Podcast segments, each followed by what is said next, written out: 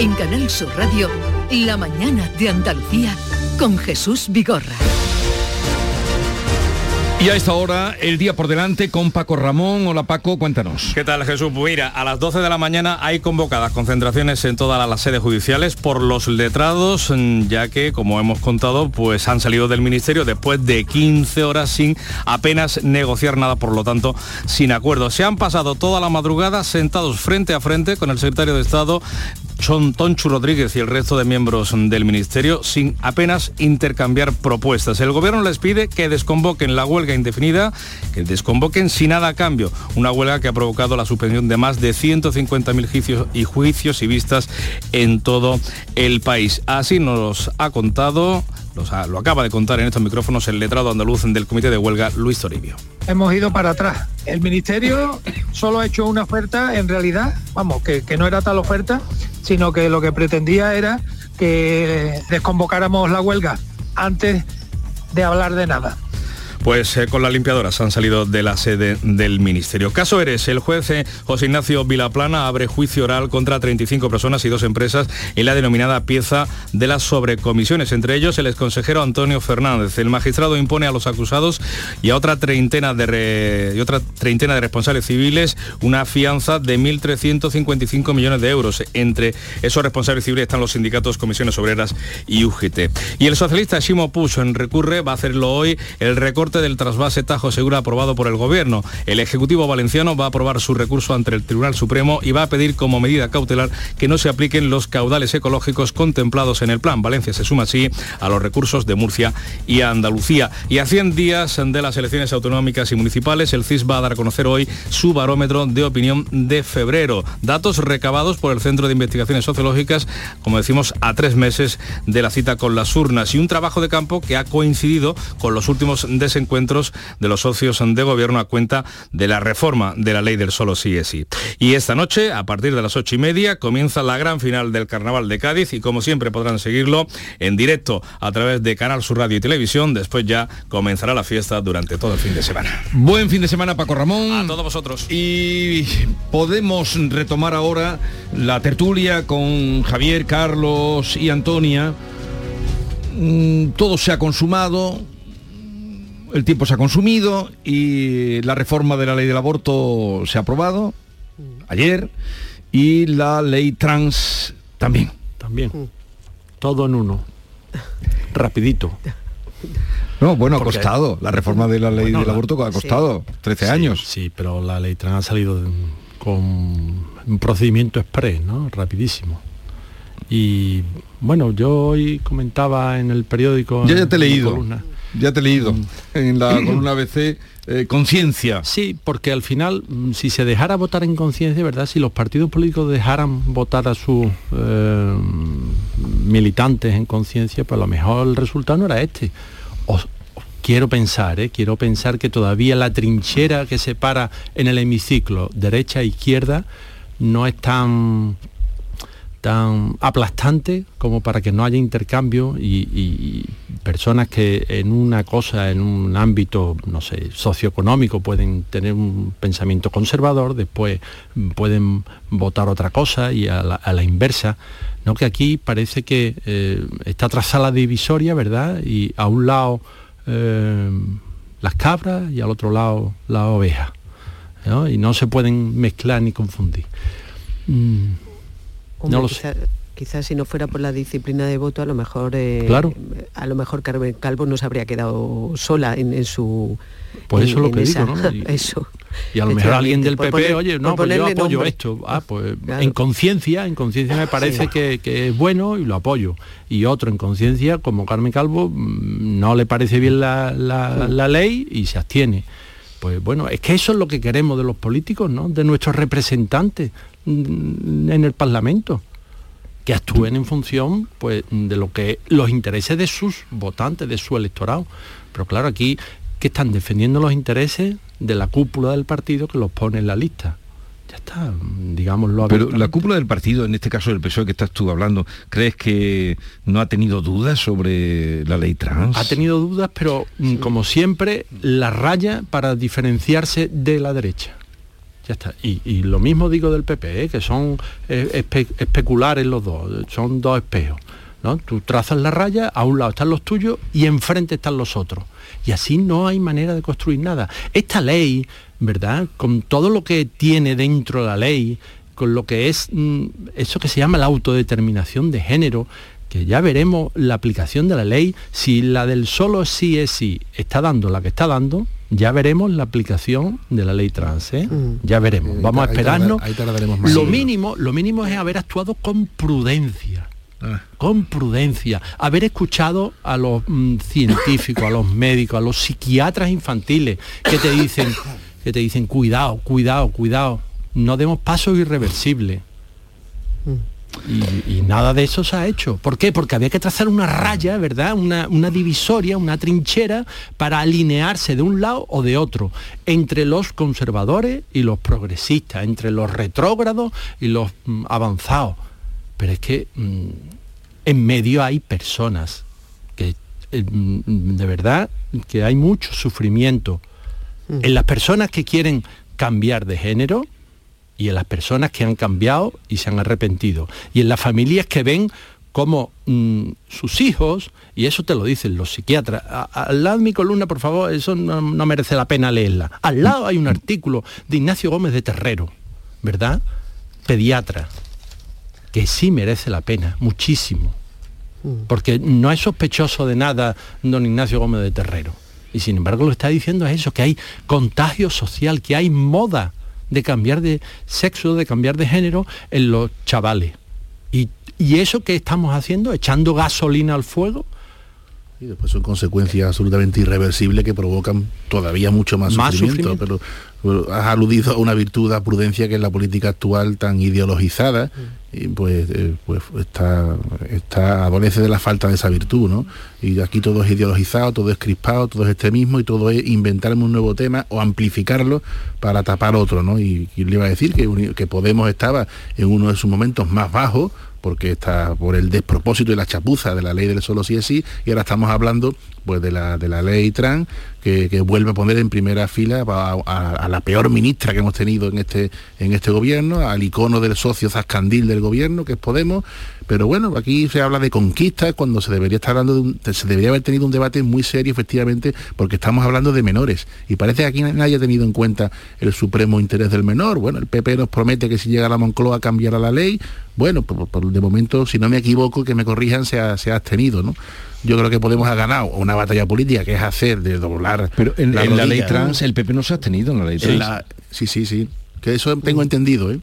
Se, ha tenido. La del aborto es el que ha votado que no. Y en la ley trans ha tenido con la promesa de, derogarla en cuanto llegue a la Moncloa. Bueno, veremos a ver. El caso es que Podemos ganar la batalla política. ¿eh? Le ha hecho hincar la rodilla al PSOE a nivel de la comisión parlamentaria. Y entonces ellos decían que ya no tenían, pues no tenía ya interés alguno votar en contra en el Pleno y efectivamente se ha comido. He oído una expresión esta mañana que ha subcontratado parte de su programa político por el del socio del gobierno. Bueno, pues yo no sé, yo cada vez se reconoce menos a, a este PSOE, efectivamente cada vez se parece menos al PSOE de los grandes años, Pedro Sánchez sabrá porque, porque no para de empalmar una con otra. Yo estoy convencido que esto tiene que tener un desgaste fortísimo en las urnas. El gobierno antes de Navidad pues te contaban que ellos tenían, tenían muy claro que el factor de la memoria iba a jugarles a favor, que la gente no se iba a acordar allá en febrero y marzo de los temas de los que estábamos hablando en noviembre, que efectivamente hay algunos de los que nos hemos olvidado porque hay otros más graves, pero el chorreo del despropósito de la ley de solo sí así y haber dejado a los menores, insisto, a menores 12, 13, 14, 15 años con esa potestad, eso es absolutamente un disparate. Pero yo creo, discrepando de Javier, que eso vamos a tardar en ver las consecuencias bastante más tiempo. Ahí va a hacer falta esperar más tiempo. ¿eh? Las estamos viendo ya en otros países, ojo, donde han tenido que, retirar la ley. marcha atrás, ¿eh? que anda marcha atrás, pero ahí va a hacer falta más tiempo. Pero vamos, es una auténtica barbaridad y un auténtico disparate. Pero si nos, si nos hicieran una nueva ley de educación en plena pandemia, de educación, sin consenso ninguno, ¿Qué vamos a esperar?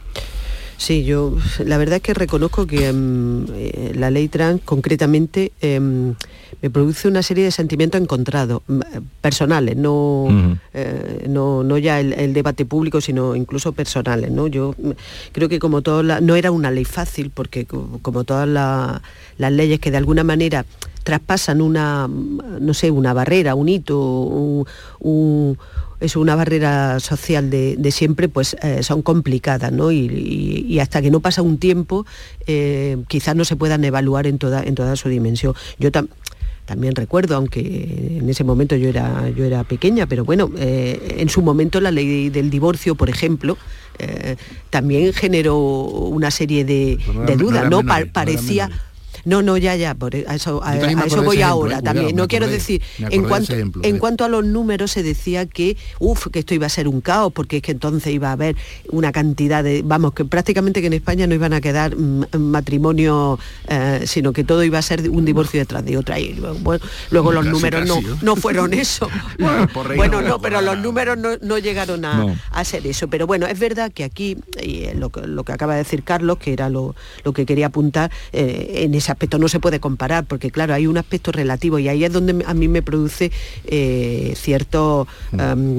eh, mis propias dudas, ¿no? Eh, creo que cuando se trata de menores que no tienen una personalidad totalmente formada, que les falta mucho por, ver y por vivir y por experimentar en la vida, que a lo mejor dos años más no supone una madurez mayor, pero, hombre, Mm, eh, sí hay un, hay un cambio, es decir, el límite en la, en la mayoría de edad. Yo ahí sí tengo mis mi reservas porque creo que... Y, una cosa también, un apunte, ¿quién evalúa la madurez? Porque eso la ley no, se evalúa la, madurez. A los 16 años ya no... No, pero antes de eso. O sea, porque sí, efectivamente conocemos, ¿verdad? En nuestro entorno sabemos, hoy qué chico más maduro, ¿verdad? Y este, mira, este está mm, pero eso mm, profesionalmente, o sea, con, criterio, con autoridad de conocimiento de causa, ¿quién lo evalúa? quisiera ir ¿Quién lo evalúa? ¿Una unidad de psiquiatría infantil de un hospital? ¿O un gabinete... Mm, mm, sabemos cuando vamos a hacernos la revisión de los padres de luego que no que no vengan luego diciendo que los padres la autoridad de los padres que muchas veces han dejado pero que no mm, porque los padres aquí están retirados completamente. Fuera. Muchas veces se autorretiran ellos y pero en este caso es que los quitan vamos. Y, el aval judicial y la, necesaria reflexión e información de, de, que la persona sepa realmente cuáles son las consecuencias de los actos que toma, que ese es el concepto de responsabilidad. Eso desaparece. Eso desaparece, pero se vende como conquista, cuidado. ¿eh? Ellos el lenguaje lo utilizan estupendamente, ¿no? El lenguaje es la gran trampa. El lenguaje sí que es una conquista. Y claro, ante una conquista social de derechos que suena muy bien, pues claro, si no tienes un juicio formado, no tienes un espíritu crítico, y estamos en este caso hablando de menores, pues imagínate el destrozo que se provoca. ¿eh?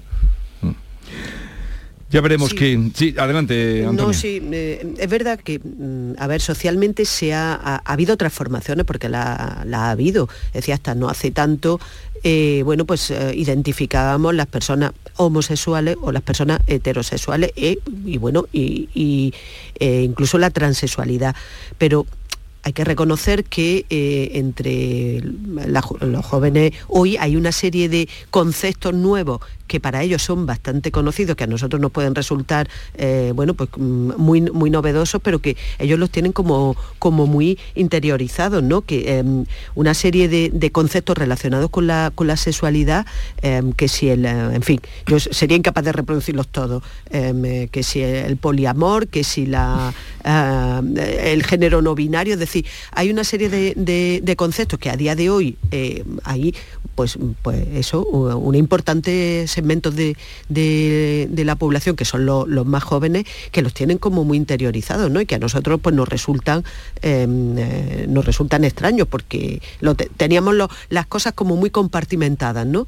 Y, ahora esto se ha venido a, abrir muchísimo. y bueno, eso genera pues también, claro, eh, si, cambian, digamos, la, visión social, pues hay que, eh, también hay que preverlo desde el punto de vista legislativo. En fin, ya veremos eh, qué nos depara esta ley trans y, la, bueno, la reforma de la ley del aborto, pero la ley trans es la que al menos mm, suscita muchas preguntas, muchas dudas, mucha... y mucha casuística mm, que yendo al detalle dices tú, bueno, ¿y qué pasará con alguien que, mm, por ejemplo, se haya cambiado eh, en el registro civil su, sexo, su, género, ¿no? Porque el género es una construcción psicosocial y el sexo es, genético. O sea, nacemos hombres o nacemos mujeres. Eso, mm, ahí no hay, eh, los cromosomas dictan sentencia. Pero ¿qué pasaría si alguien eh, comete un delito y tiene que ir a una cárcel del sexo que tiene asignado en el registro civil, pero su comportamiento no es el Mm. de ese el género. deporte o en el uso del cuarto O de baño, deporte, bar, vida cotidiana, no ya los menores, la vida cotidiana. Eso está pasando ya, o sea, en Estados Unidos está pasando, ¿no? Hay un caso, no me acuerdo en qué estado, perdón, en el que hay un violador eh, trans y está en una cárcel de mujeres, porque él... Sí, de un escándalo. Entonces, ese tipo de cosas, la- a lo mejor la ley no tiene que descender al detalle, pero habrá que, el reglamento que habrá que afinar muchísimo. Porque claro, mm, esto choca mm, a cualquier mm, persona con sentido común, ¿no? O sea, mm, a lo mejor las intenciones de la ley, como el solo sí es sí, ¿verdad? Si es que lo tenemos el ejemplo, las intenciones son ay, mm, seráficas, pero después la ejecución resulta que, que- que es un desastre. Bueno, ya veremos qué pasa. Eh, por cierto, eh, hablabas tú de los 100 días que faltan para la campaña, ¿no? Sí, señor. No, para la campaña no. No, para las elecciones, para- eso, votar, eso. para el voto. Las municipales y en algunos casos eh, regionales, autonómicas. Eh, mm, tengo entendido que Susana Díaz aparece mañana en un meeting, eh, va- no, hoy va a aparecer en un meeting en Málaga. Bien, ¿no? Sí. Me parece estupendo. Porque es noticia porque llevaba dos Sí, años pues bueno, ya la- retirada de la política alguna activa. tertulia, pero sí estaba en alguna de los medios Sí, de eso sí, pero, pero- estaba muy papel muy discreto en lo que no fuera eso, ¿no? En el Senado yo no, no la oigo, no la oigo, tampoco En la el Senado, ¿a quién oyes tú no en el Senado? no entre, el Senado es muy interesante. ¿A quién oyes tú en el Senado? Cuando va. Sánchez y, y el cara a cara con Núñez Feijó. Yo no me pierdo la cámara alta nunca. Así que, dicho lo cual que se dice en las tertulias, me parece muy bien que Susana Díaz vaya a un meeting, normalice esa presencia en... Lleva mucho tiempo, digamos, en el burladero de la política, en los actos del partido.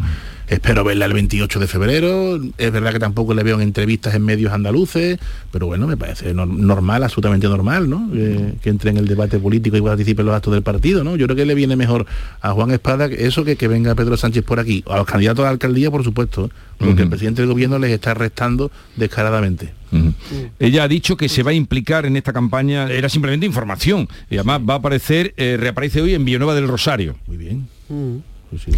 Apoyando a los candidatos, y que se va a implicar en esta campaña. No sé si queríais comentar algo más. No vas Bueno, a mandar, eh, no vais a mandar. Se va a implicar en esta campaña porque la anterior no se implicó. y ahí esa- eso Dice- sí que da Estaba todo muy maldad. reciente. Ella ha dicho que tiene peticiones de todas las provincias para ir a apoyar a candidatos. no, va- no vas a mandar hoy a ningún. Voy a yo personalmente. No, no, no me extraña que la pidan. Si digo, es que es mejor. Pero no que- va- vas a ir tú a Villanueva Rosario, hombre. si, si es preciso voy. No, no, yo no te estoy diciendo que tengas que ir, pero si tú eres, tienes poder en tu medio, no vas a mandar a nadie a hacer una... Yo pinto poco, pero vamos, que yo voy, yo no tengo ningún problema. Yo No, soy no, compañero pero- de facultad de Díaz, ¿eh? ¿Ah, sí? Sí, señor. Pero ella estudió periodismo. No, derecho, pero es que yo hice parte de derecho también. Y coincidimos, somos de la misma quinta, coincidimos, y mi mujer también fue compañero de ella de clase. Y, y me parece muy bien, además, ya totalmente en serio, me parece interesante. No, pero si yo estoy hablando en serio, Sí, como totalmente en serio, No, me reírse dejando... es una cosa muy seria, yo sé que lo defiendo así, pero que yo- me parece muy interesante que el perfil de Susana Díaz ahora mismo lo aproveche el peso andaluz, porque las cosas se han puesto de tal forma Sí. que ese que esa ella recordemos que tenía una, una vitola de moderación y de saberse entender con el, con el alto empresariado, todo eso creo que ahora mismo le aporta al PSOE, ¿eh? Porque esto cambia de un día para otro, todo lo que no sea ese radicalismo, pues le, le aporta, ¿no? No sé con el con qué tono reaparecerá, pero supongo que será ese, ¿no?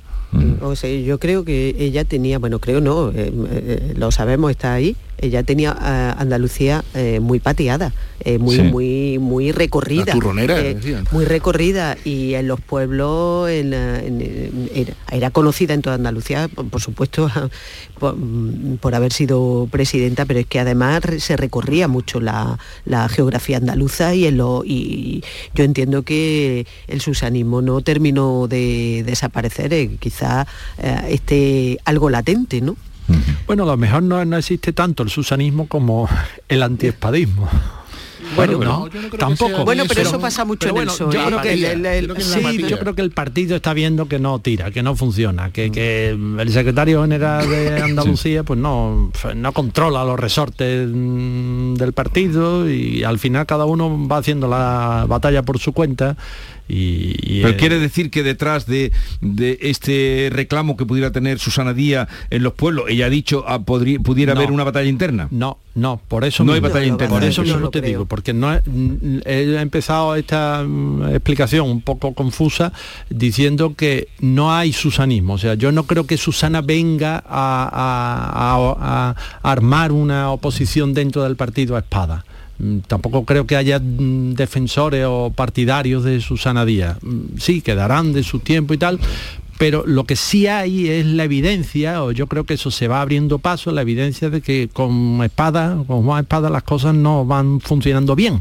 Y las autonómicas de junio del año pasado, con el mayoría absoluta del PP, pues lo certificó. Y las encuestas que están saliendo de las municipales, que por supuesto son encuestas y dentro de 100 días veremos si se han equivocado o no, pues tampoco levanta cabeza. Y eso es evidente que está ahí en el, en el mm, eh, bulle bulle del partido, ¿no? de las dinámicas internas del PSOE pues sí, claro, Susana pues sale ahora y levanta una bandera, pero no creo que mm, para que vaya nadie detrás de ella, ¿no? Mm. No creo. yo, me, yo me creo que venga, que venga a aportar, a sumar, a, a, arrimar el hombro y a, estar ahí, ¿no? Eh, lo, que, eh, lo que pasa es que si eso eh, se tradujera digamos, en unas mejores, por lo menos en movilizar al, electorado. y tal, cuidado, ¿eh? Cuidado porque, bueno, pues eso significaría que efectivamente el, actual cabeza de cartel y el actual, eh, la actual dirección no funcionan en la misma medida que, que, funcionaba la suya, ¿no?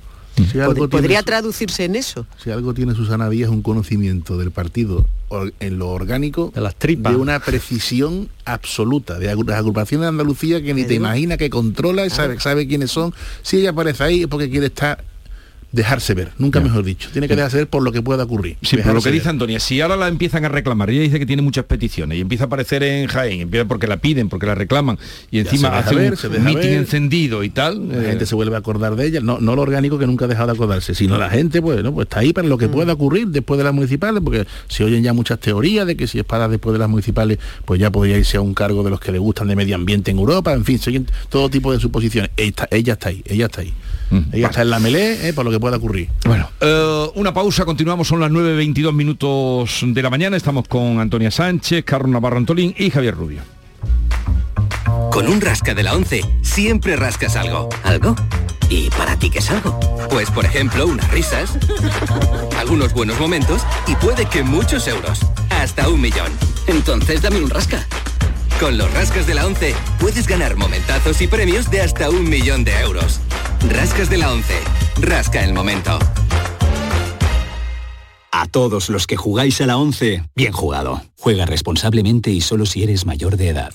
El campo andaluz necesitaba un paso adelante. Por ello, hemos sembrado millones de datos, regados con inteligencia artificial para hacer posible... Siembra, la nueva plataforma colectiva por inteligencia artificial de asistencia a la planificación de cultivos para su comercialización. Toda la información para acertar y cultivar la solución más rentable. Junta de Andalucía. Canal Sur Radio. Porque tú te mereces una hipoteca mejor. No lo pienses más. En Caja Rural del Sur encontrarás la solución que estabas buscando para la casa de tus sueños. Hipoteca te lo mereces. Acércate a nuestras oficinas y te informaremos para que tomes la mejor decisión. Caja Rural del Sur. Formamos parte de ti. Centro de Implantología Oral de Sevilla. Campaña de ayuda al decentado total. Estudio radiográfico. Colocación de dos implantes y elaboración de la prótesis, solo 1.500 euros. Nuestra web, ciosevilla.com o llame al teléfono 954 22 22 60. Que bien te sienta, chiquilla, que bien te sienta. Que bien te sienta tu traje de flamenca Aires de Feria. Sus nuevos diseños te van a enamorar. Lunares, colores y texturas, reflejos de nuestra tierra. Aires de Feria. Trajes de flamenca llenos de elegancia, sensualidad y creatividad. Aires de Feria. Enamorados de Andalucía. Traje de aires de feria gitana, que bien te sienta Llega el remate final de las rebajas de Mercamueble. Aprovecha un 10% de descuento adicional sobre el precio ya rebajado. No pagues nada hasta dentro de 6 meses y además 12 meses sin intereses. Solo en el remate final de Mercamueble. No lo dejes escapar. Llega Ecológica Coc, foro sobre gastronomía y sostenibilidad ambiental, talleres, show cookings, coloquios y mucho más con la participación de chefs de la alta cocina, escuelas de hostelería, productores ecológicos y 5 estrellas Michelin, los días 20 y 21 de febrero en Marqués de Contadero. Más información y registro en ecológicacoc.com. Ecológica Coc, gastronomía sostenible para cuidar el planeta desde la cocina. La mañana de Andalucía con Jesús Vigorra.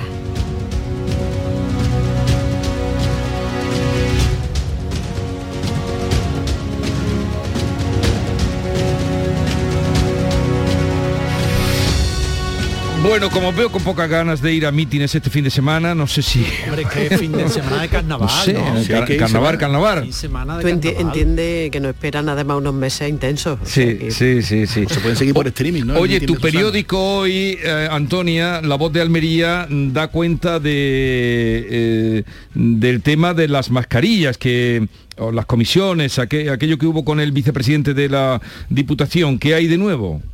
Bueno, pues que ahora se están conociendo ah, detalles del, del sumario, ¿no? Y bueno, según, pin- según se dibuja, claro, esto siempre todo nos movemos en el terreno de la presunción, está en plena, en plena investigación, bueno, pero todo parece apuntar a que se, el asunto se circunscribía a a lo que es eh, bueno la actuación de- del que entonces era ah, un, un responsable de un ex vice- vicepresidente que además Sí. fue cesado Sí. enseguida en cuanto saltó el, eh, el caso. Eh, bueno, pues que aparentemente pues, pues, ah, pues eh, presionó, o sea, no presionó, sino que, que, bueno, estaba detrás de, de esa operación de esa operación de compra de, de mascarilla en la que bueno pues hubo eh, ya digo todo presuntamente pues una serie de, de Decís vosotros comisiones- hoy que, que ocultó dinero a través de la familia, ¿no? Es lo sí, que contáis hoy. efectivamente, sí, que eh, lo que es el, digamos, el, el- el cómo encubrir ¿no? esas presuntas comisiones ilegales, bueno, pues eh, fue a través de, eh, de negocio de, o de desvío a través de familiares, nunca, nunca directamente, nunca aparecía directamente. Eso es este, lo que sí, este señor está en la cárcel, ¿no? No, no. Está- no, no, pero no, este estuvo. señor estaba- sí, sí, estuvo, Estuvo, estuvo, pero bueno, pues ya la, ah, se decretó su, su libertad, pero, pero vamos, eh, lógicamente está imputado. Ujú. O sea que- que era el vicepresidente, lo la- cesaron al momento. Bien, eh, La y- pandemia fue un pandemonium. Bueno, Sí, sí, sí, ya sabemos que bueno. Ahí hubo ganancia, a río revuelto, ganancia sí, de pescadores. Hubo más casos también en, en Madrid, ¿no? En- sí, en hubo... fin. y lo que todavía se conocerá. Eh, claro. Al final claro. yo creo que pasaremos la página y diremos, anda, mira. Mm. Y, y lo de los 7 millones de euros por ahora Ex vicepresidente, ¿no? de eh, Negreira, eh, vicepresidente del comité de árbitros, eh, ¿os ha sorprendido o, o cómo se os ha quedado el cuerpo de eh, eh, con el todopoderoso Barça?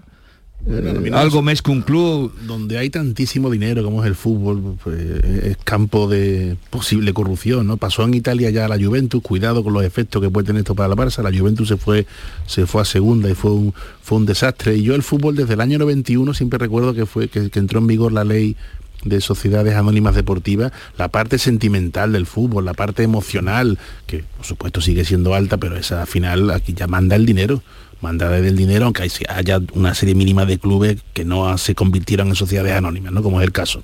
Pero ya esto es- son acciones, dinero, negocios puros y duros, y bueno, es- se hablaba en los años 60, 70 de los sobrecogedores en el mundo del toro cuando estaba en auge, y ahora lo que está en auge hace ya muchos años es el fútbol con la televisión, los contratos, los desfalcos, las estafas, los- y en fin, pues otro, otro episodio más, ¿no? Que, que no, que no me extraña nada, porque de- lo- la parte bonita del fútbol es la, la del deporte en sí, los aficionados y su compromiso y su sentimiento, pero hay una trastienda ahí tremenda que cada, cíclicamente van saliendo casos en Italia, en España y bueno, que dejan tan- muy mal lugar. Pero qué eh. poder tiene un árbitro eh, tanto. Hombre, el árbitro Hombre, arbitra- ya, arbitra, no, pero vamos a ver. eh, pero él no, él no arbit- no arbitraba esos partidos, No, ¿no? pero le decía a los árbitros que como la por frase favor. esa dice si hay que poner un estadio boca abajo se, Se pone, pone, boca abajo pero, No. eh, pero esto quiere decir que, que esos 7 millones a lo mejor tienen luego más ramificaciones, Hombre, ¿no? Claro, que repartía, quiere decir tú, ¿no? Que repartía, ¿no? Que Jesús? repartían. Claro, que a ver dónde llega esto. Pues seguro. Es verdad que hasta a ver ahora no. Qué ingenuos somos, o yo soy. Totalmente. Absolutamente, pero la inocencia es un blindaje, ¿eh? es verdad que hasta Está ahora blindado, no, no, no ha salido a nada de eso. No, no se ha podido demostrar, ¿no? Pero, Sí, pero- de- aquella pero canción del claro, lo- el lobito a ver. está cobrando y No, ay, cómo Eso atinó ahí es, Benito hombre, Moreno. eso era- ¿Cómo No, atinó pero- Benito Moreno? Benito Moreno. Somos ovejitas. Eh. Hay una cuestión que, que sale hoy, ¿no? Que, que- que ha publicado El Mundo, en el que hay una, un burozán, ¿no? En el que, em, bueno, pues este, este hombre amenazó al, al Barça em, con destapar o dar a conocer todas las irregularidades, con lo cual, si eso es así, eh, significa que, bueno, pues, pues, pues ya lo está, Barça ya lo está, ya lo está reconociendo, es decir, em, ni asesoramiento ni no asesoramiento, es decir, ya, ya hay esa conciencia, ¿no? De, Corrupción. Al final todo esto viene, viene a, a- a ratificar esa sospecha, ¿verdad? Que se escuchaba siempre en los campos de fútbol, ¿no? Árbitro comprado, ¿no? Sí. Que Pito eh, regalado. eh, eso es, pues la grada, eh, ¿verdad? Se, se enervaba contra el arbitraje y, y claro, "Ah, es que este árbitro está comprado. Y claro, mm, nunca habíamos tenido la prueba, pero es que... Ahora está la prueba. Pero es mucho dinero, 7 millones de No, y lo que- Ya, pero serán lo- muchos los intereses, lo ¿no? que seguro que nos queda por ver, ¿eh? Esto, esto va a dar... Más ahí debajo. Yo siempre recuerdo en Sí, estos sí, asuntos sí. una película Me de, acuerdo del caso italiano, de la Juventus, claro, cómo acabó. Sí, una película de Cantinflas que no me acuerdo ahora de su título, pero lo llevan a inaugurar eh, una cosa, eh, llevan a inaugurar allí, un- no sé si era un barco, no sé, y tiene que hacer un discurso. Y entonces todo lo que dice Cantinflesco, claro. Cantinflesco dice, eh, ¿ven ustedes toda el agua que hay ahí? Más. Pues más ahí debajo. debajo. y es esto, cuando sale una cosa así, más ahí debajo. Yo lo aplico ese cuento. Y la más ahí y debajo. La, la primera reacción del club cuando se destapa el Ah, eh, asunto siempre fue cuando- lo de aprovechando el buen momento deportivo. Ah, por Ah, favor. claro. La, por- eh, la oportunidad. Es ya la O sea, culpa y- del periodista. Claro, y al final, ¿qué, qué te enseña esto? Pues que los poderosos, los poderosos, y el Barça es un club Muy poderoso. poderoso, ¿verdad? Pues, pues compra voluntades. ¿Y dónde está el, mm, el pobrecito? Estoy pensando en nuestro equipo de fútbol de, pues, de andar por casa de aquí de, de Andalucía, el Almería, por ejemplo, el Betis, el Sevilla. ¿Dónde está? El Almería no.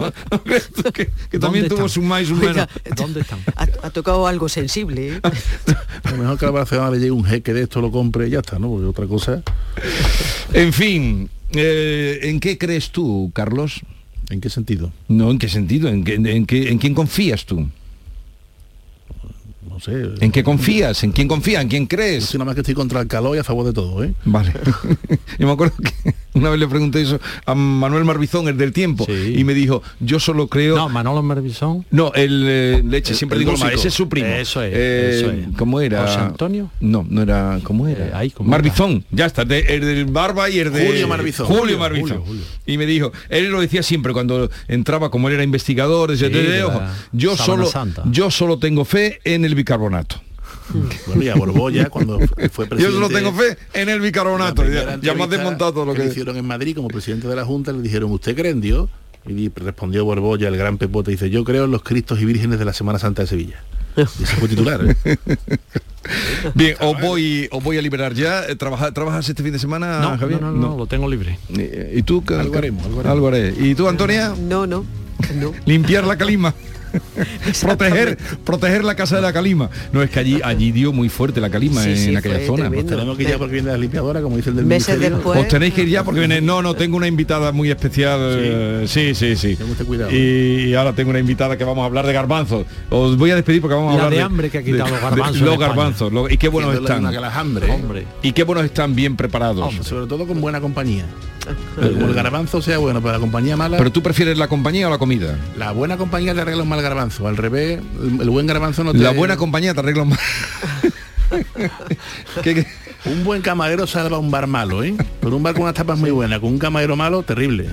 Oye, no hemos hablado, no hemos hablado de, pero bueno, ¿cómo esto va a continuar de, de los precios turísticos? No, no hemos hablado de los precios turísticos, pero de los pisos turísticos. Me quedo y- Que hoy, pagan más, ¿no? hoy salía eh, el, eh, la- el di- el diario de Cádiz cuenta que, que la Junta avala las medidas para controlar las viviendas turísticas porque porque creo que es un disparate como se está produciendo en todos sitios, no sé, la- las viviendas turísticas.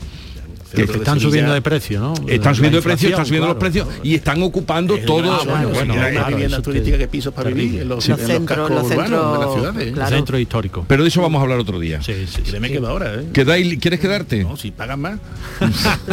Tú, tú eras como Negreira ya, vamos. Yo, yo pregunto si hay que quedarse cerca cada uno. ¿no? Bueno, Carlos Navarro Antolí, buen fin de semana, adiós. Antonia Sánchez y Javier Rubio. Adiós, adiós.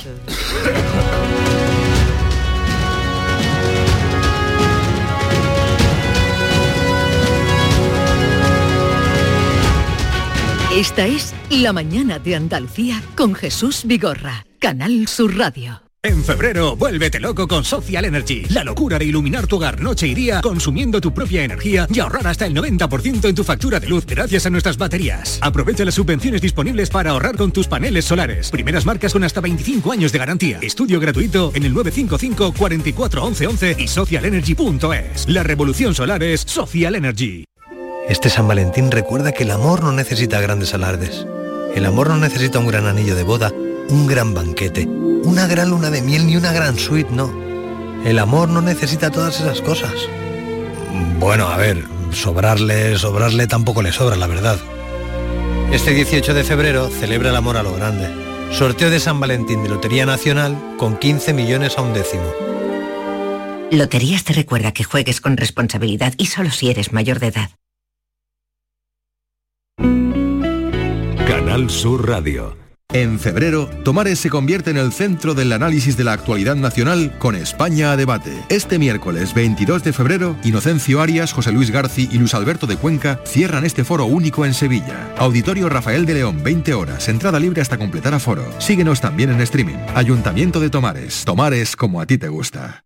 ¿Sabías que los niños de entre 6 y 15 años tienen atención dental gratuita? Mediante el Plan de Atención Dental Infantil de la Junta de Andalucía, los niños de hasta 15 años tienen asistencia dental gratuita en clínicas concertadas. De Implant, como clínica concertada, ofrece a tu hijo asistencia dental gratuita para garantizar un perfecto desarrollo bucal hasta su edad adulta. Pide cita en theimplant.com y ven a conocernos.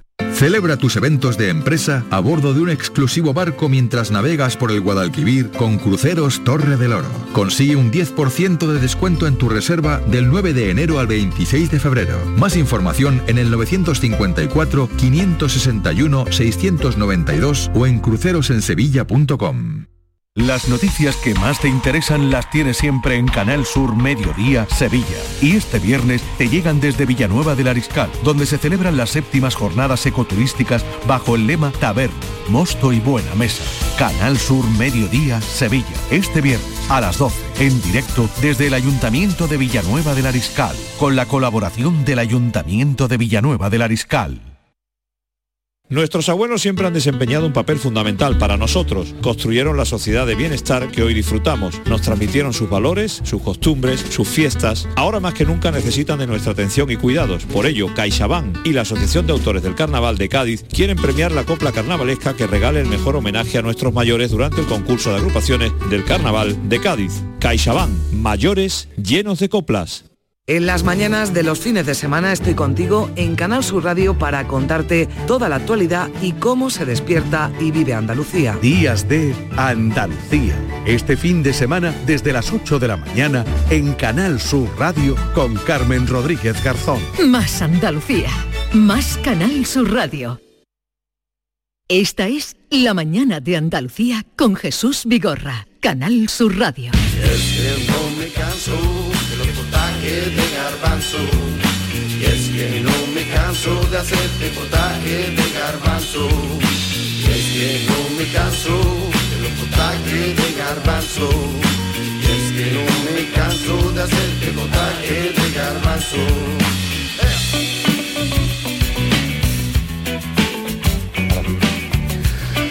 Sí, también viene Joaquín Moecker por aquí a partir de las 10. Me lo preguntaba nuestra invitada, Amalia Cardenete. que está con nosotros, ahora les contaré por qué. Amalia, buenos días. Buenos días. ¿Qué tal? Muy bien. ¿Cómo estás? ¿Bien? Bien, bien. Bueno, bueno. ¿Hoy tienes trabajo o no? los viernes no trabajo. Los viernes no trabajas. Nunca, nunca, nunca. Bueno, no trabajas en el despacho. No, exactamente. de siempre, siempre estamos conectados, atendiendo lo que haga falta, pero el viernes no, su- no suelo ir. Si los clientes Mm. lo necesitan, voy. Pero el viernes me lo suelo quedar, me, me suelo quedar en Sevilla. Yo soy sevillana y me suelo quedar aquí. Eh, David Hidalgo, buenos días. Buenos días. Aquí pensaba que a- a Amalia traía algún paquete de garbanzo, pero no ha traído nada. Lo iré a comprar a, a Cacena, que donde hay que comprar los Vamos a garbanzos. venir con garbanzos aquí. Bueno, Amalia Cardenete es notaria, ha ejercido en muchas plazas. Eh, creo que la primera que tuvo fue eh, fuera de Andalucía, ¿no? Fuera de Andalucía, sí, yo empecé en Salamanca, en La Belleza, un pueblo pequeñito de Salamanca. Pasa que en Salamanca llevé tres pueblos y luego vine a Andalucía, a Hornachuelo, un pueblo de Córdoba que estuve cinco años y medio y diez años que llevo ya desde el 2013 en Escacena del Campo. En Escacena, y por ahí lo vamos a pillar. Escacena del Campo, que es muy eh, conocido ese pueblo, yo no sé si por lo que más, por sus garbanzos. Y Amalia la han hecho, te han hecho, me he enterado, embajadora del garbanzo de Escacena, que acaba de lanzar el Consejo Regulador eh, por indicación de la geográfica protegida donde La está el GP. garbanzo de, La GP, sí. la- de Escacena. Bueno, y eso, mm, embajadora del garbanzo, ¿a qué compromete? Eso les pregunté yo, cuando me dieron la enhorabuena que había nombre embajadora, les pregunté a los de la cooperativa, eh, digo, bueno, ¿esto a mí qué me compromete? Y dice, no, a nada. Eh, solamente me dijeron, solamente tienes que hacer dos cosas. Digo, ¿cuáles son las dos cosas? Grabar un vídeo promocional, bueno, hablando del garbanzo, y segundo, sí, me dijeron, seguir haciendo lo que siempre haces. Y es que yo llevo 10 años aquí, como digo, y yo creo que soy la persona no nacida en toda la zona de comarca de Tejada que más habla del garbanzo de escacena, que más ven, mm, estoy todo el día regalando garbanzo de escacena, aunque hoy no he traído. O sea, hoy no he traído. No, no son horas. Eh, y siempre voy, porque es verdad, porque es verdad que es la- esa- mi, mi tierra es la más conocida por la zona de los garbanzos. Entonces, cuando todo el mundo me pregunta en 10 años, ¿tú dónde estás de notario? En Escacena. Hombre, la tierra de los garbanzos. No, y yo siempre pregunto, ¿no lo has probado? Dice, ¿qué va? Pues yo te voy a traer, yo te voy a traer, yo te voy a traer con la tontería, yo no sé cuánto, llevo 10 años mm, haciendo publicidad del garbanzo de Escacena. O sea, pero la gente con la que tú hablas fuera de nuestra comunidad o fuera de Sevilla conoce Sí, sí, sí, sí, sí. Que allí hay garbanzo, Sí, sí, aunque no los haya probado. Aunque no los haya probado, porque es verdad que la gente se me quejaba de que eh, tienen pocos sitios para comprarlos en, en Sevilla. Y claro, como yo voy a trabajar de lunes a jueves allí, pues yo me los traigo, me los traigo de allí habitualmente. A ver, el lugar más mm, en fin, más lejano o más eh, curioso al que tú has llevado una bolsa de garbanzos. Uy, a la embajada de Roma, a la Santa Sede. A la Santa Sede. a la Santa Sede. La mandé porque. ¿Y eso cómo fue? Porque estuvimos en Navidad, eh, bueno, en el- con ocasión de la Inmaculada, el año pasado estuvimos en, en- en la embajada y allí pues conocimos una familia española que él trabaja allí en la embajada y hablando del garbanzo, ellos no lo conocían porque yo era del norte y, y como yo siempre que digo una cosa, que lo prometo, lo, lo cumplo. Tú cumples lo que prometes. Siempre, siempre, siempre. Y entonces, pues nada, digo, no te preocupes, que en cuanto yo llegue a Cacena te compro garbanzos y te los mando y allí que mandé varios kilos a la embajada por mensajería. O sea que lo- los pucheros que se comen papas son de garbanzo de... el papá no sé, en la embajada desde luego. Oye, ¿y tuvi- recibiste alguna mm, eh, noticia sobre cómo Sí, sí, sí, le- sí. lo que les habían parecido? Sí, sí, les habían parecido. ¿Y Sí qué te que- dijeron? Qué maravilloso, sí que sí, eso es lo que siempre pasa. Lo bueno de regalar garbanzos es que todo el mundo, siempre como dice mi marido, te manda luego el reporte, te manda la foto de mm, qué maravilla, son espectaculares, que es verdad, ¿eh? son espectaculares. Pues no, me- no me extraña que te hayan hecho em- embajadora del garbanzo. Vamos a saludar a Juan Manuel Díaz del Valle, ¿lo conoce? Sí. Vale. Es el presidente del Consejo Regulador del Garbanzo de Escacena. Juan Manuel, buenos días. Hola, buenos días y buenos días Amalia, por supuesto. ¿A qué? eh, es que, eh, sí, Amalia, ¿has escuchado a Juan Manuel? bueno, porque no tenía los auriculares. Ahora sí que la va a escuchar. Amalia, ya puede eh, hablarle a, a Juan Manuel. Ahora te escucha Amalia. Sí, no, he dicho que buenos días a doña Amalia y indudablemente es una de las grandes embajadoras del garbanzo porque es verdad que desde el tiempo que lleva en Escacena eh, la representación que hace del garbanzo y los sitios que habla del garbanzo de nuestro de, de pues indudablemente yo creo que la hace, por supuesto, merecedora del reconocimiento que ha tenido. Y por supuesto esperemos que siga durante mucho tiempo pues defendiendo y, y pregonando nuestros garbanzos como lo hace hasta ahora. Bueno, eh, más que motivos sobrados para hacerla, hacerla merecedora de, de ese, de ese título. Que ella lo primero que preguntó es a qué obliga. yo creo que obliga mm, precisamente a lo que ella estaba haciendo sin ese reconocimiento um, desde hace mucho tiempo. Yo creo, bueno, no obliga, porque yo creo que es algo que, es innato y ella lo reconoce en, en el sentido de que es de una calidad extraordinaria el garbanzo que ella representa y que ella durante mucho tiempo viene pregonando. Entonces lo que obliga es precisamente a lo que está haciendo, a lo que también a raíz de, de este reconocimiento todavía le ha dado un impulso mayor y precisamente eso es lo que se pretende, a dar a conocer a nuestros garbanzos pues en los mayores sitios posibles.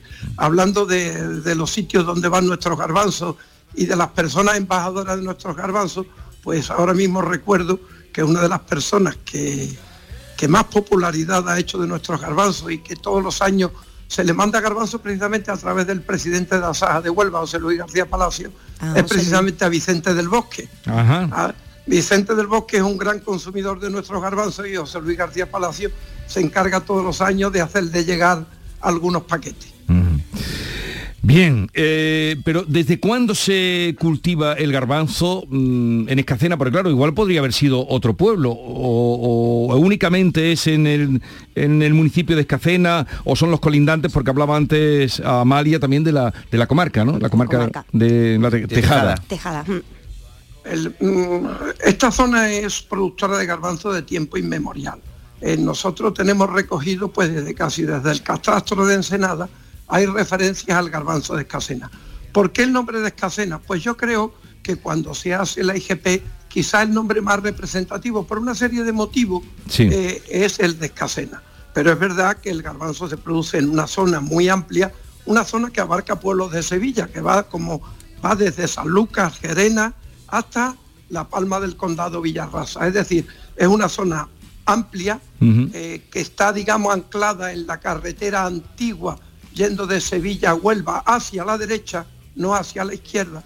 Y ese es todo lo que se llama la zona protegida por la IGP Garbanzo de Escacena. Y se coge precisamente Escacena porque era el nombre más representativo y del que había, mm, digamos, más conocimiento y más documentos escritos a la hora de, digamos, de hacer la IGP, que se necesita esa representatividad. Juan Lo mismo Manuel. que el galbanzo de Fuentesauco, por ejemplo. Juan Manuel, como nos escuchan en toda Andalucía y puede ser que haya gente que no conozca el garbanzo de escacena, eh, he leído en el inventario español de productos tradicionales que el garbanzo de escacena se describe como un garbanzo de gran tamaño, con un color amarillento muy claro y con profundos surcos. Es decir, es un garbanzo muy reconocible. Es un garbanzo reconocible, es de la variedad blanco lechoso, que es el que, el que se produce, digamos, el que se siembra en esa zona.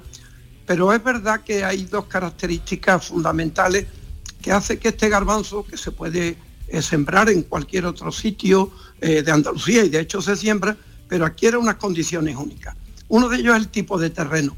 El tipo de terreno, estamos hablando de un terreno franco, arcilloso, con una importante, eh, digamos, presencia de potasio en su estructura, pero sobre todo un microclima. Ese microclima lo genera la proximidad al océano Atlántico. Entonces esa brisa marina es cargada de humedad, viene cargado de humedad precisamente eh, en las tardes, digamos, de final de primavera, principio de verano, que es cuando madura el garbanzo, y hace que precisamente ese incremento de la humedad relativa hace que la maduración sea más lenta. Y esto tiene una, eh, digamos, un- una especial incidencia en la piel que hace una piel suave, una piel flexible y hace, por ejemplo, que nuestros garbanzos pues tenga un índice, digamos, de crecimiento a la hora de echarlo en agua el doble. Es decir, nosotros echamos un kilo de garbanzo en agua y tenemos dos kilos de garbanzo, digamos, hidratado, que es lo que luego llevamos para hacer el potaje. Pues ya, oye, ¿qué, qué lección nos ha dado, ¿eh, Sí, sí, Amalia? sí. ¿Qué lección nos ha dado? Totalmente, totalmente. Para que la gente sepa además de, de eso, eh, de- el nombre de Escacena, saber el por qué y tal. Bueno, y, y llevas 10 años tú, Amalia, eh, como notaria. Sí, allí en Escacena. Bueno, eh, 10 años en Escacena. Yo Sí. llevo 18 de Ya, ya, ejercicio. pero en Escacena llevas 10 años. sí. Y, y, mm, te quedas ahí o puedes De cambiar? momento no me muevo, o sea... eh, ¿Pero te quedas por los garbanzos? me quedo por los garbanzos, me quedo por toda la zona. Es decir, vamos a ver, yo, eh, yo me considero notario de pueblo. Eh, hay mucha diferencia, creo que no como competencia, porque tenemos las mismas, el notario de pueblo y que el notario de capital, pero el ser notario de pueblo te hace tener una cercanía con el cliente, eh, tener, conocer a todos, porque además esta comarca que hablamos, eh, yo llevo muchísimos pueblos de esa comarca, los de Sevilla Mm. obviamente no, Sanlúcar no, pero Paterna, Manzanilla, Chucena, y siempre estamos hablando de pueblos muy pequeñitos, y es una maravilla trabajar en este tipo de pueblos que son 3.000 habitantes, 2.000, el mayor Hinojo con 5.000, todo el mundo se conoce, es otro ritmo, es otro, la gente viene sin estar estresada, la gente es amable, eh, la gente de allí es maravillosa, hay mucho trabajo, porque evidentemente todo el tema de la agricultura, hay mucho movimiento de tierra, hay- yo de hecho, eh, pues todos los miembros de la cooperativa prácticamente son todos clientes míos, los conozco a todos, entonces hay mucho trabajo, el ritmo es otro.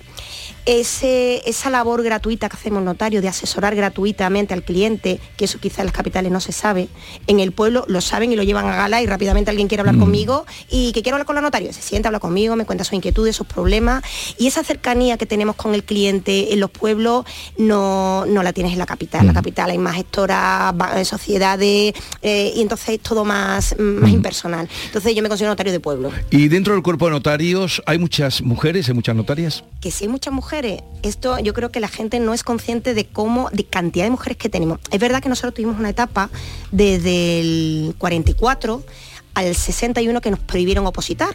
Ah, sí, sí, ¿No sí. podían opositar las mujeres? Inicialmente cuando nace el cuerpo, bueno, tal como nosotros lo conocemos, eh, se daba por hecho que el hombre, la que, que el notario era hombre, ¿de acuerdo? Mm. Entonces la mujer no opositaba. Ya en el 24 se solicita a una mujer el poder ingresar y se lo deniegan, ¿vale?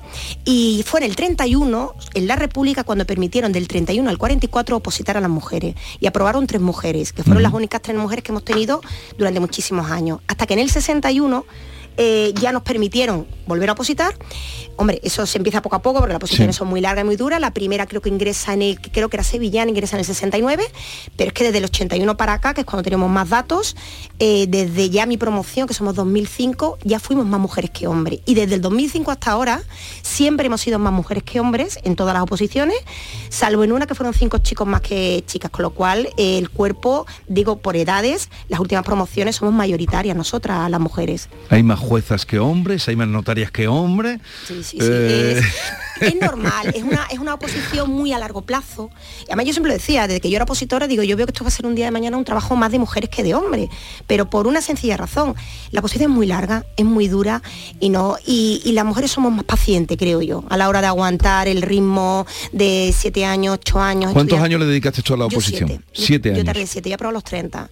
Y además no tengo... ¿Pero fueron de preparación o- te presentaste antes? Sí, sí, sí. ¿Te vas presentando? Sí, yo, a ver, yo tenía que haber, creo siempre pienso que tenía que haber ingresado antes, a los cinco años.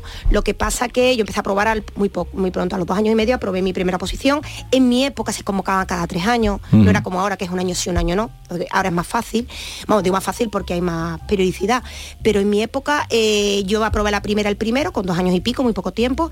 Y en la segunda posición que yo me presenté, que es donde yo creía que debía haber ingresado, de hecho llegué al último examen, mi padre murió repentinamente en cuestión de un mes medio de la oposición y aquello me, me descolocó, entonces ya ingresé a la siguiente. Pero claro, es que entre la que muere mi padre y la siguiente estamos hablando de tres años. Entonces por eso se alarga mucho en el tiempo también. Bueno, pues esto nos ha permitido, al hilo de la, del reconocimiento de embajadora del garbanzo, que nos llamó la atención, del garbanzo de Escacena, nos ha permitido hablar con Amalia y conocer también qué hay detrás de, de esa profesión. Ya lo saben ustedes, más mujeres que hombres salen en, en estas oposiciones. Bueno, ¿y, y qué te han entregado con motivo de...?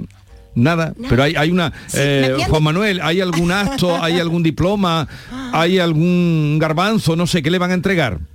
Yo creo que en principio el reconocimiento es implícito. Luego, eh, yo creo que en algún momento, porque ya son dos ediciones las que llevamos, Sí. en algún momento tendremos que, que hacer algo eh, para visualizar precisamente Sí. este reconocimiento. Sí. Porque efectivamente el reconocimiento no lleva aparejado ninguna otra cosa más que ese reconocimiento.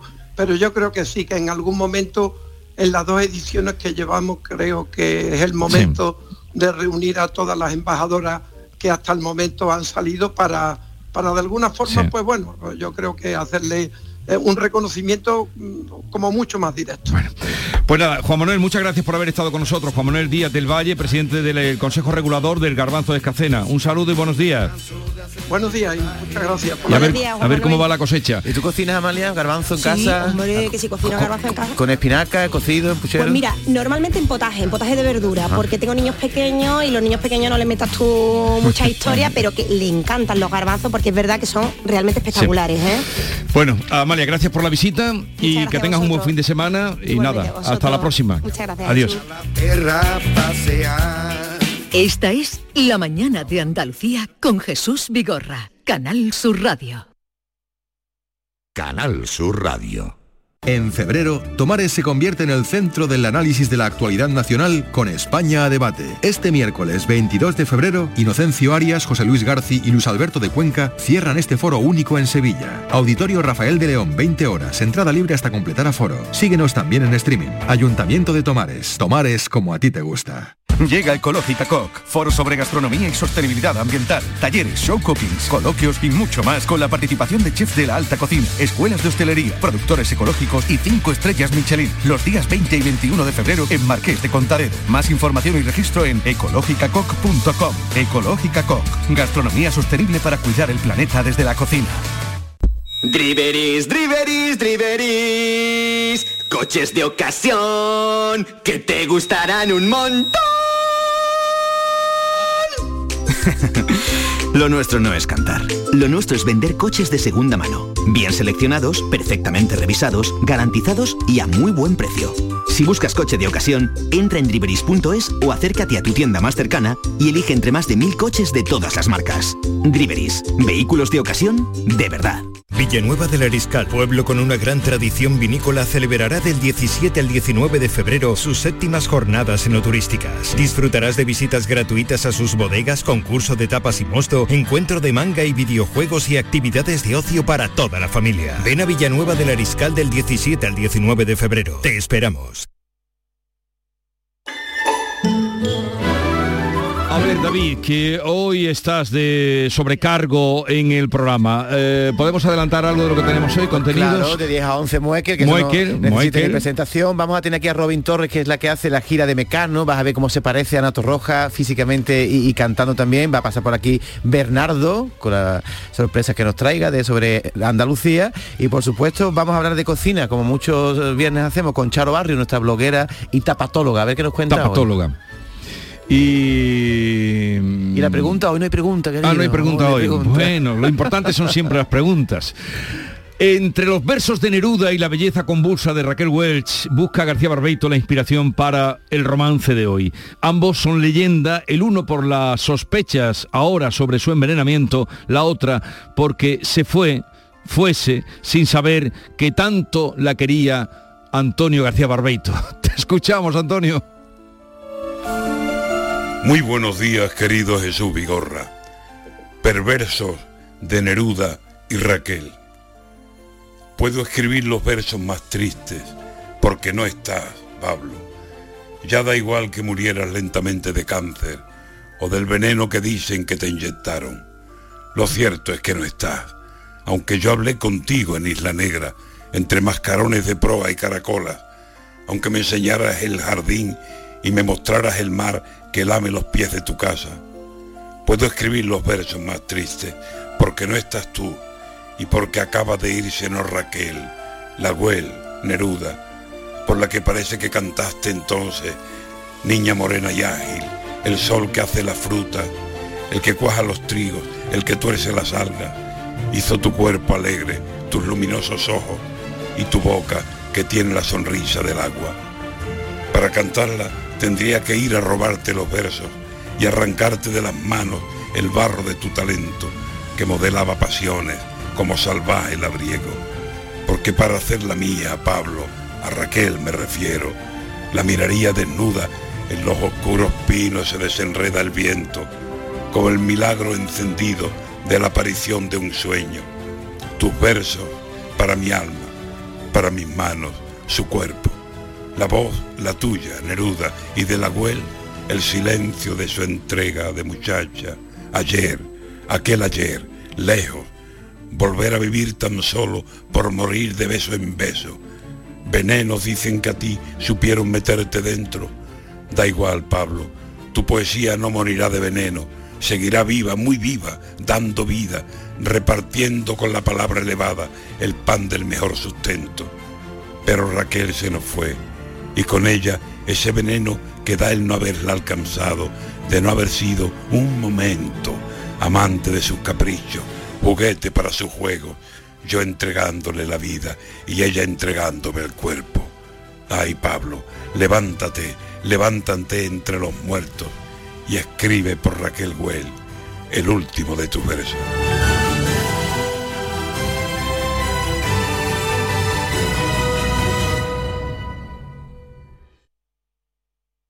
Gente de Andalucía te invita este sábado a disfrutar un año más del Carnaval de Cádiz. Gente de Andalucía quiere que vivas uno de los días grandes de este carnaval, declarado fiesta de interés turístico internacional. Conoceremos en directo la agrupación y la copla ganadora del concurso de letras Mayores Llenos de Coplas, convocado por la Asociación de Autores del Carnaval de Cádiz y CaixaBank. Gente de Andalucía, este sábado 18 de febrero, desde la Peña La Perla de Cádiz. Con el patrocinio de CaixaBank.